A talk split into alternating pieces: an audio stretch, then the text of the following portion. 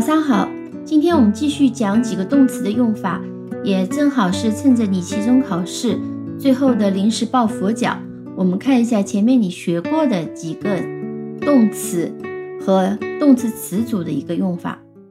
首先，接着上一周讲到动词不定式，今天讲两个，在这个两个动词后面，动词不定式是不加 to 的。第一个词是 let。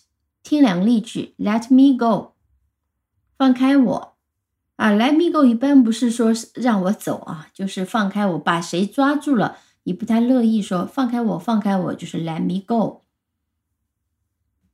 另外常用的是 Let you know，Let me know，或者是 Let him know。I will let you know when I am ready。我好了，我会让你知道。I will let you know。When I'm ready，我当我准备好的时候呢，我就告诉你，就是 let you know。Help，我们也来看几个例句。Help 呢有点特殊，它有时候其实是可以加 to 的，比如说 Come and help me to move this box 是加 to 的，但常常人们习惯于用不加 to 的情况，Come and help me move this box。 过来帮我挪开这个箱子。Come and help me move this box。那么 help 呢，经常是和 with 一起用的。He always help with the housework。他常常帮助做家务。He always helps with the housework。Helps with。还有一种用法也是常用。 啊，我们听这句：I was only trying to help，用在什么情况呢？比如说，你去帮忙端盘子，结果呢，把盘子给摔了，你就会非常紧张的说：I was only trying to help。啊，我只是想帮忙。那么，但是呢，越帮越忙，我没想到，所以这里用的是过去时：I was only trying to help。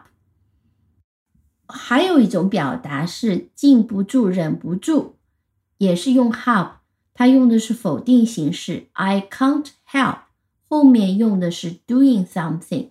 比如说这些东西实在太好吃了，我忍不住全部吃完了，我们就可以讲 I can't help eating them up。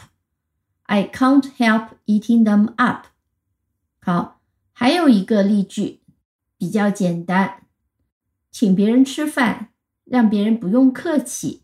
Help yourself，用文绉绉的翻译就是别客气，请自便。用大白话翻译就是别客气，多吃点儿。好，接下来再讲一个词叫 collect。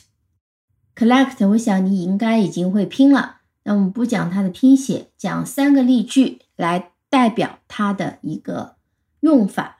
第一个例句。I started to collect stamps when I was a child. I started to collect stamps when I was a child.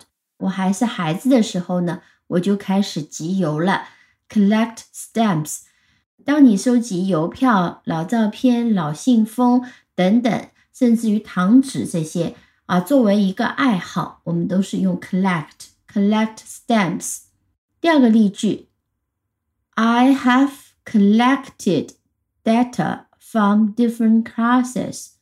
比如说，老师让你帮忙统计一下英文考试的成绩，你要从不同的班级把这些数据拿到，我们叫收集数据，collected data，data 就是数据。I have collected data from different classes。我从不同的班级收集了数据，collected data。还比如说，那么清洁工每天会来收垃圾，这个收也叫做 collect。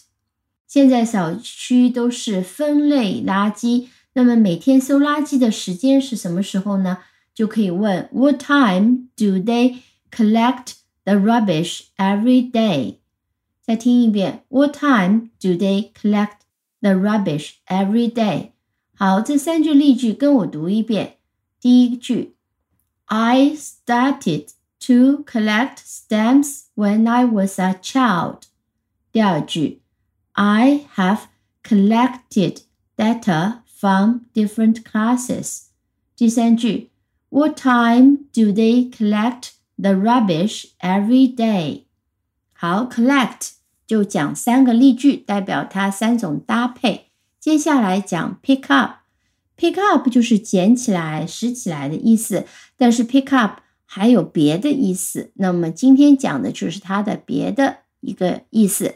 我们也来听三句例句：My mom picks me up every day after school。每天都是妈妈接你放学的，对吗？那么用车去接谁？主要是说开车啊，都是用的是 pick somebody up。这句话是 My mom picks me up every day after school。每天放学是我妈妈接我。接电话也用 pick up。The phone rang, but nobody picked it up. The phone rang，电话响了，rang 是 ring 的过去式。The phone rang, but nobody picked it up。但是没有人接。没有人接，不是说那边没人接，而是这一边没人接啊。如果是对方没人接的话，我们可以讲你拿着听筒，但是听到对方的铃声不停的响，but nobody answered 啊，没人应答。而你这边你听到铃声在响，在另外一个房间响，但是呢没人去接它，那叫 nobody picked it up 而，用的词是不一样的。虽然中文说的都是没人接。好，这是 picked it up，就是拿起听筒听电话，就叫 pick it up。pick up 还有一个意思，连在一起用就是 get better stronger，就是指情况变好了，通常是指销售啊等等这些。比如说在节假日的时候，销售会变得特别好，我们就可以讲 sales usually pick up in holidays。就是节假日的时候呢，销售会上去，销售会变得更好。好，pick up 三个例句，跟我读一遍。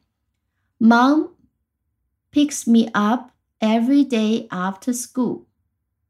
第二句，The phone rang, but nobody picked it up。第三句 ，Sales usually pick up in holidays。接下来，look after，look after 很简单，相当于 take care of。我们可以听这个例句：Don't worry about me, I can look after myself。比如说家里没人下午，那你就可以说：Don't worry about me, I can look after myself。你们都出去吧，不用担心我，我可以照顾我自己。 意思就是 I can take care of myself。